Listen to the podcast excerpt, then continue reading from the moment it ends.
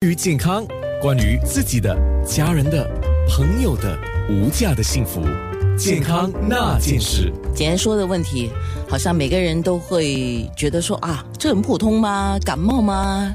啊，可是它跟普通的那个伤风感冒是应该有不一样的，所以特别做了这么一个题目，叫流感流行性感冒，可大可小。所以今天是有 Healthway Medical Group 的医务委员会主席许静佳医生啊。我们首先先讲啊，一般的伤风感冒跟这个我们讲的流感，它是不一样的吧？啊，你好，啊，是有点不一样。对科学家来说呢，很这个气氛呢就很重要，可是对我们大家来说呢，呃，不是很重要。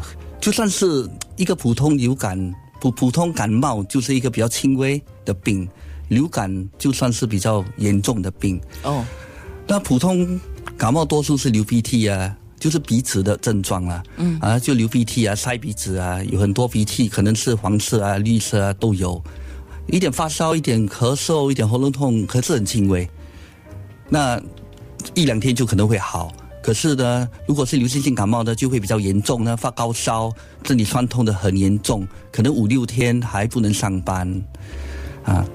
可是我们自己很难断定自己是普通感冒、还是流行性感冒，对吗？对，而且开始的时候你可能也不知道，对就算是你生病的话，最好是休息，啊，喝去看医生，啊对吧？啊，那就肯定是对的。那吃药咯，那就会慢慢的好。嗯嗯，所以发烧这个情况呢，一般上啊，就是可能讲的伤风感冒不一定会有，可是流感一定有这个发烧的症状，对极了，而且发烧可能会比较严重，还有还有身体酸痛啊，身体酸痛没有力啊，啊，对，所以你会觉得很病得很严重，不能上班、不能上课的那种感觉。OK，好，那最重要的是，如果你发现一两天的休息之后，一两天什么，还是三四天，如果你可以一两天就完全恢复的话，就肯定是不是很很严重的一个病吧？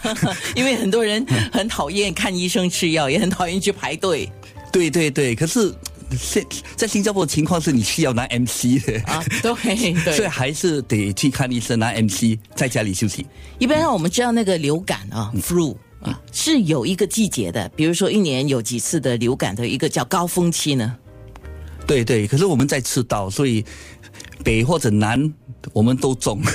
天哪！因为新加坡在赤道上的关系，对了，所以如果是呃，我我们是就就比那个冬季当成了那个北南呃北或者南咯，如果是呃北半球的冬季呢，就是在年底，对吗？就是十月到一月、二月的时候，就是高峰期。那如果是南半球的，就在年中，就是可能四月到七月的时候就高峰期。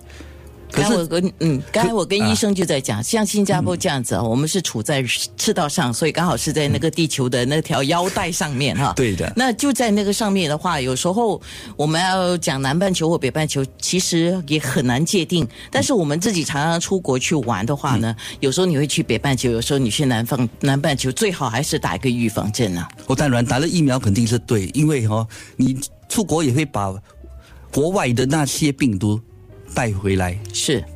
所以，如果说季节性的流行性感冒，如果发生在冬季的时候，北半球是十月到三月，南半球是四月到九月，那我们自己要注意什么呢？这最好是常年。